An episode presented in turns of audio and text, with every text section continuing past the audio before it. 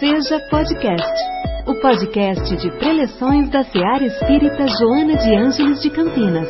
Boas-vindas a todos. Tem um compositor carioca, Ismael Silva ele chama, e ele tem uma canção que chama Antonico. Que diz o seguinte: Ô Antonico, eu vou te pedir um favor que só depende da tua boa vontade. É necessário uma viração para o Nestor, que está vivendo em grande dificuldade. Ele está mesmo dançando na corda bamba. Ele é aquele que na escola de samba toca cuíca, toca surdo e tamborim. Faça por ele como se fosse por mim. Aí diz, até Muamba já fizeram pro rapaz, porque no samba ninguém faz o que ele faz. Mas hei de vê-lo muito bem, se Deus quiser, e agradeço pelo que você fizer. Quando ele diz assim, faça por ele como se, como se fosse por mim, meio que concentra o tema da, da nossa reflexão de hoje, que é a caridade. O que é, que é a caridade? É o amor ao próximo, não é? As dez leis morais que o Kardec escreve na parte terceira do livro dos Espíritos, a última delas é justiça, amor e caridade. Mas dessas leis morais, numa das questões, ele pergunta aos espíritos assim: onde é que estão escritas as leis morais? E os espíritos respondem: na consciência. Ou seja, as leis de Deus, as leis morais, elas já vêm conosco. Tinha um menininho, estava numa festa de aniversário, sabe? Aí o outro menininho que estava na festa de aniversário viu que não conhecia aquele menino. Quem é esse menino e tal? Foi conversar com ele, né? E disse assim: Você é. Você é, é, estuda com o Juninho que estava fazendo aniversário? Ele falou: Não, não, eu não, não conheço, eu não conhecia o Juninho, eu conheci hoje. Eu sou filho da Zenaide que faz, que fez o salgadinho e os doces. Eu sou filho da Zenaide. Ah, é? E você veio com a sua mãe? Vim porque meu pai vai trabalhar. E quando meu pai vai trabalhar, eu vou com a minha mãe. Ah, é? O que, que seu pai faz? Ele diz: ele entrega pizza. Ah, seu pai entrega pizza? Ele falou: entrega pizza. E toda noite a gente come pizza em casa. Aí o outro menino falou: Toda noite tem pizza na sua casa? Ele disse: Toda noite tem pizza na minha casa. Eu, e o menino disse: Eu adoro pizza, mas seu pai não traz? Ele disse: Não, meu pai não traz. O que, que seu pai faz? Ele disse: Meu pai é médico. Ele falou: Ah, médico não, médico só dá injeção na gente. Se você quiser, você fala para o seu pai, é, para ele mandar o currículo, que meu pai arruma para ele entregar pizza. Ele arrumou para o meu tio. Aí o menininho disse assim: O que, que é currículo? Ele disse: Currículo é um papel de arrumar emprego. Ah, eu vou falar com meu pai. Ele falou: Fala assim, que aí você vai ter pizza toda noite para comer. Isso é caridade é amor ao próximo. Quer dizer, é na sua forma mais rudimentar. Esse capítulo 15, que, nós, eh, que serve de base aí para a nossa conversa de hoje, para a nossa reflexão de hoje, esse capítulo 15, é sobre o amor ao próximo, né? Fora da caridade não há salvação.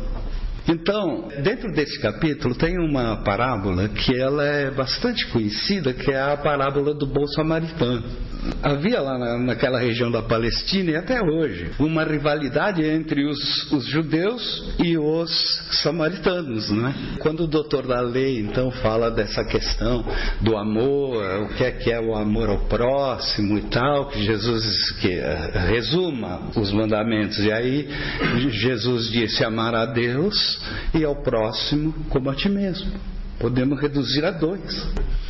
E aí diz: Aí o doutor da lei falou, mas, mas quem é o próximo? E aí ele conta a parábola do bom samaritano, que a pessoa vinha descendo do templo, foi assaltada e ficou desacordado, todo ferido, machucado, etc. E passou por ele um sacerdote que vinha do, do templo, passou a hora que viu o sujeito ensanguentado, passou ao largo, depois veio um levita, que também trabalhava no templo, passou ao largo, e quem o socorreu? Um samaritano.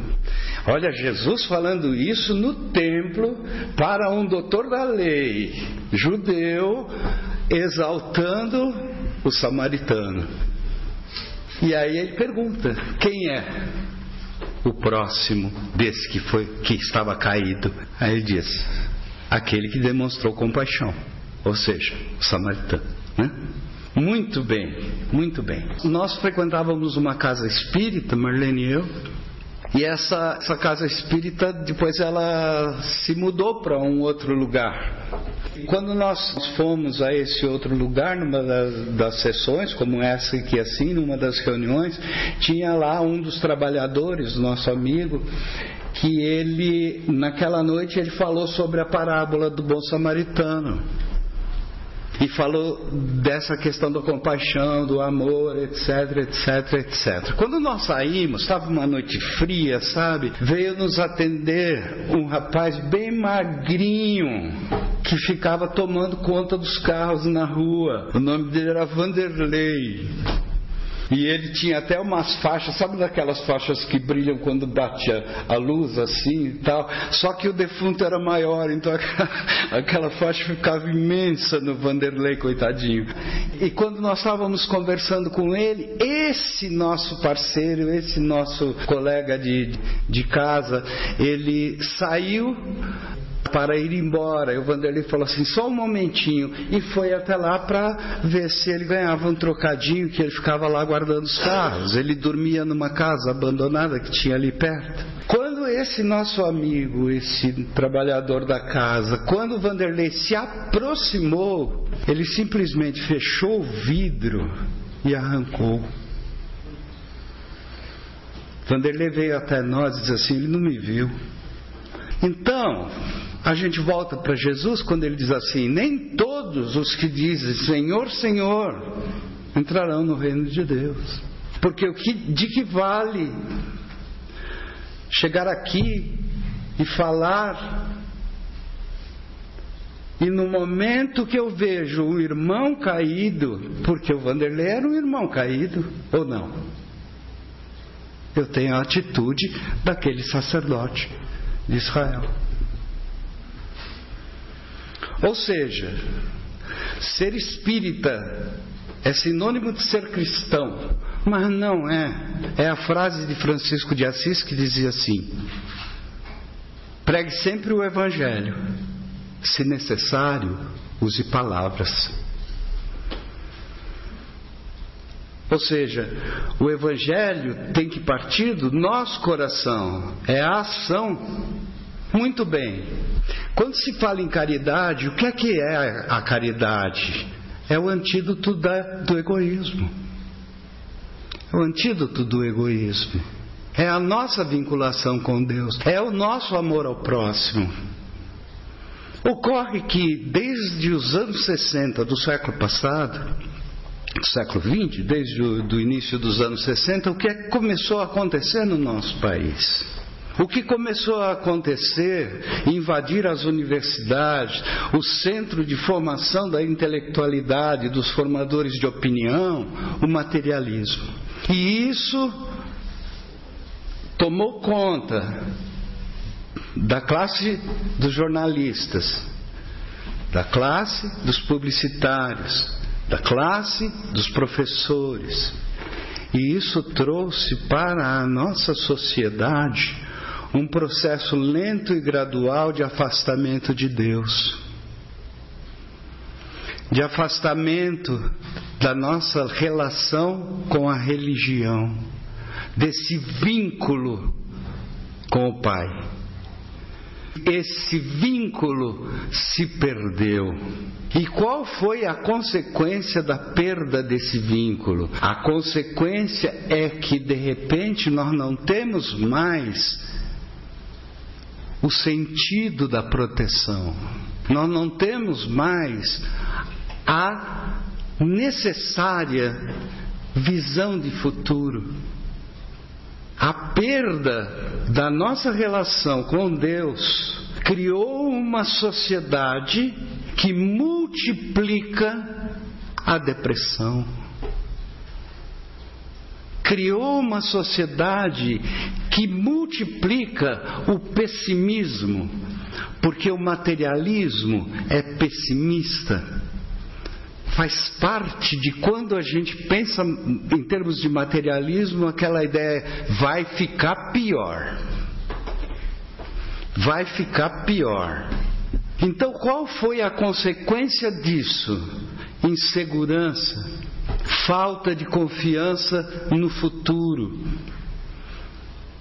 depressão, Nunca nós vivemos um quadro tão grande de pessoas tristes e deprimidas. Uma vez que a vida se resume e foi tudo canalizado para o hoje. Temos que ser felizes na terra, porque depois da morte não há mais nada. E isso cria um quadro terrível, porque gera uma forte ansiedade e um constante estado de frustração, porque nunca nada é suficiente. As pessoas valem por aquilo que elas ostentam. E se parte da sociedade não tem, é porque uma outra parte da sociedade tomou dela. E se cria uma sociedade em que as pessoas passam a se odiar negando completamente, porque com, todas as, com todos os defeitos que pode, possam ser atribuídos às religiões, no mínimo, ela dava ao ser humano uma sensação de proteção. Ela dava ao ser humano uma sensação de futuro. Ao tirar Deus da sociedade, criou-se uma sociedade de pessoas tristes, infelizes, frustradas, egoístas.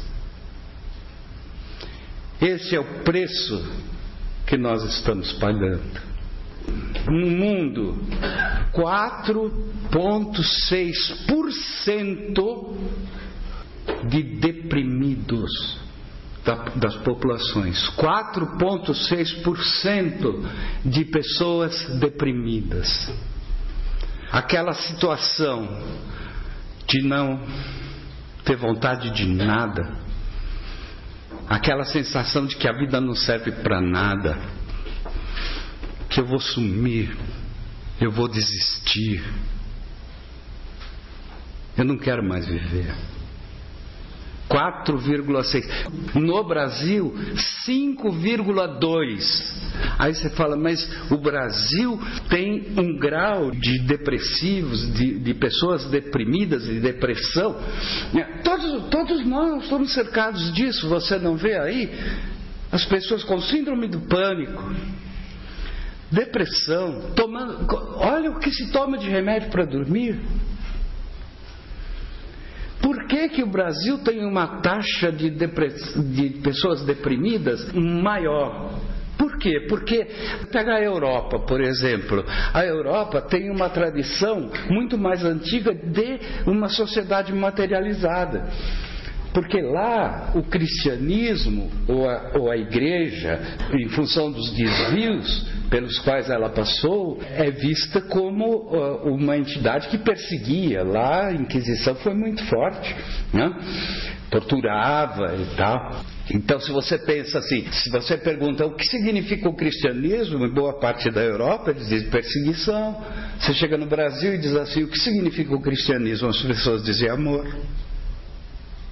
Isso nós devemos à Igreja Católica, que de norte a sul desse país, você pode bater em qualquer casa e perguntar: Você conhece Jesus?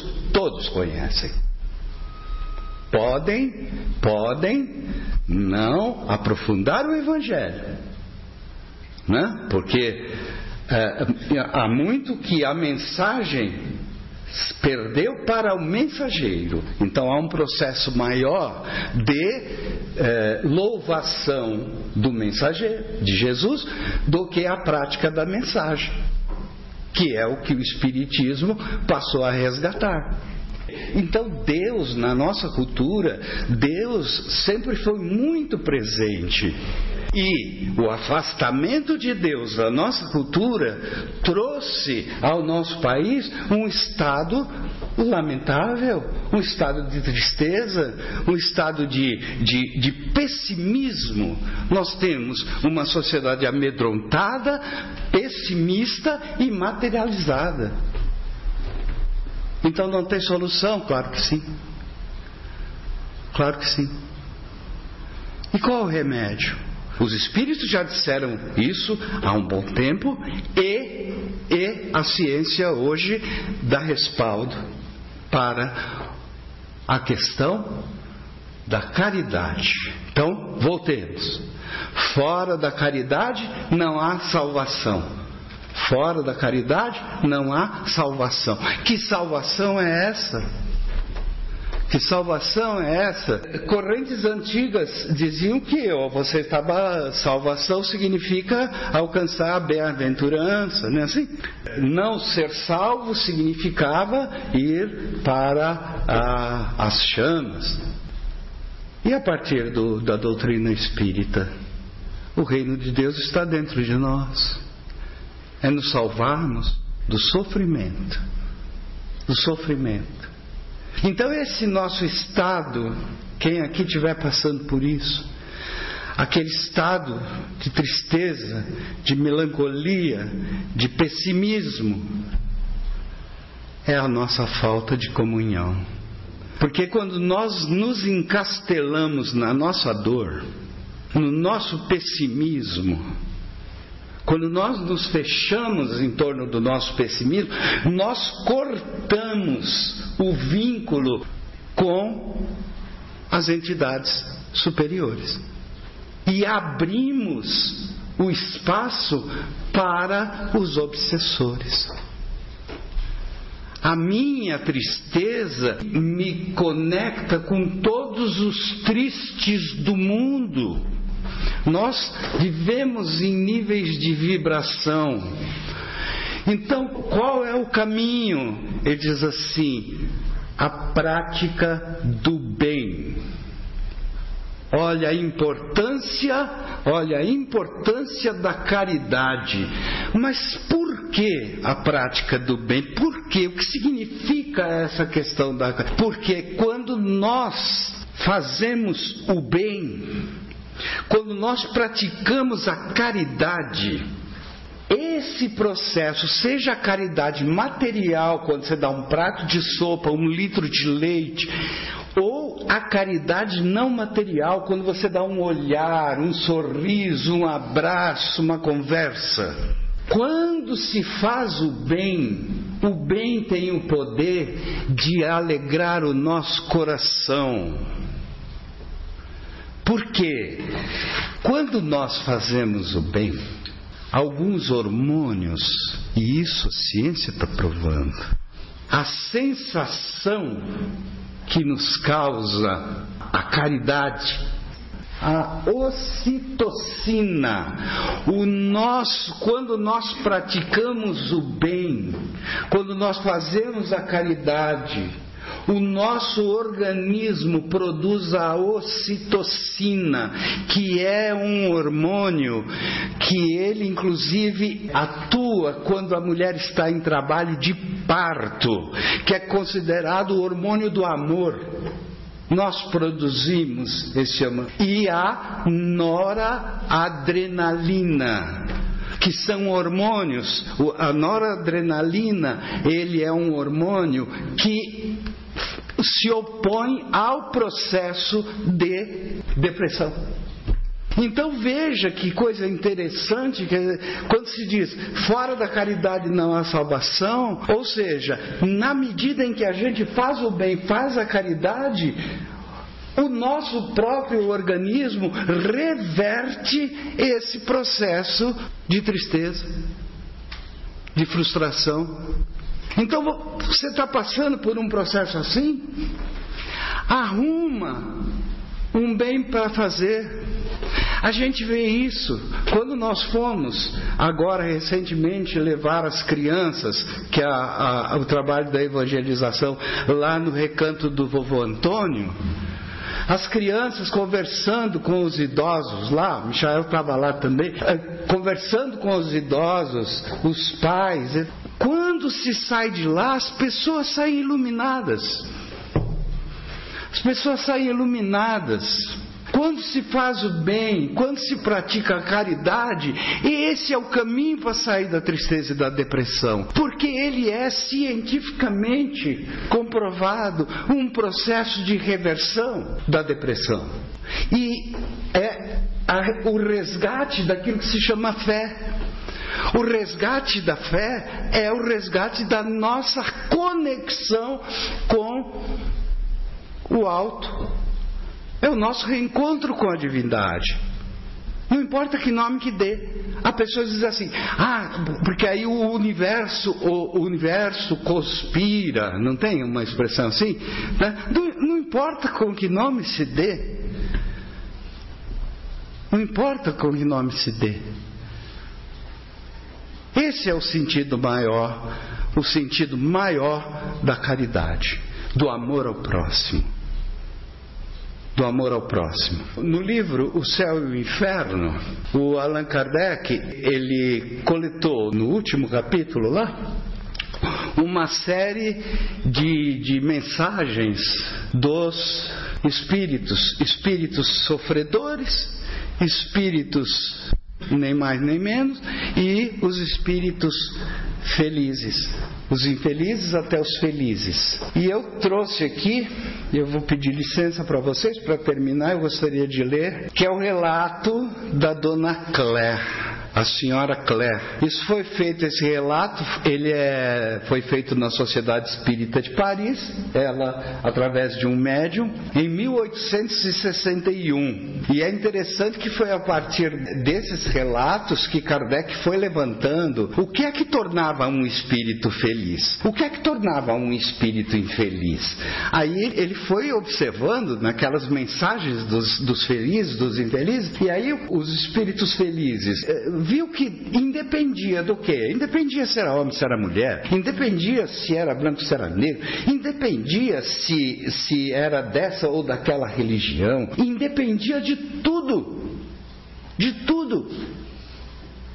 Mas o traço o caminho da felicidade é a caridade, assim como o caminho da infelicidade é o egoísmo. Eu vou dar um exemplo aqui da senhora Claire. Ele diz assim: que a conduta dessa senhora Claire, como o seu caráter, justificam plenamente os tormentos que lhe sobrevieram após a morte os tormentos. Ela estava em estado de tormento. Ele diz assim: ela era dominada por um sentimento exagerado de orgulho e egoísmo pessoais. As duas coisas piores, o orgulho e o egoísmo.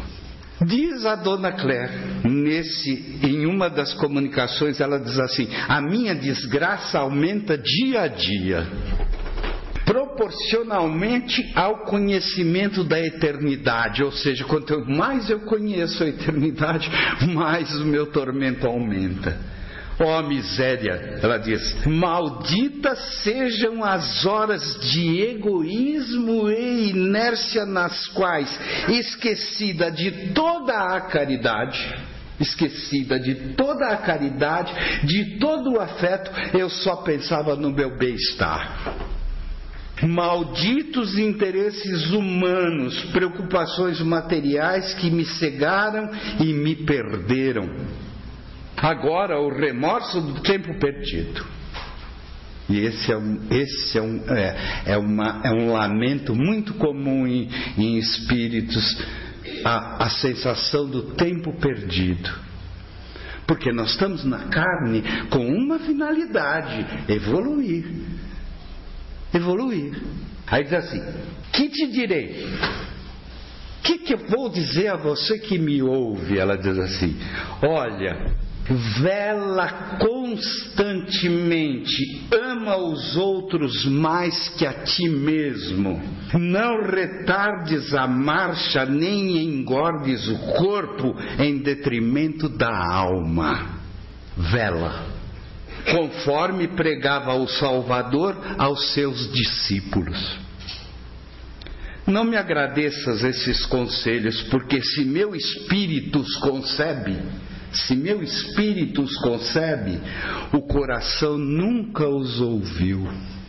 Qual o cão escorraçado, rastejando de medo, assim me humilho, eu, sem conhecer ainda o voluntário amor.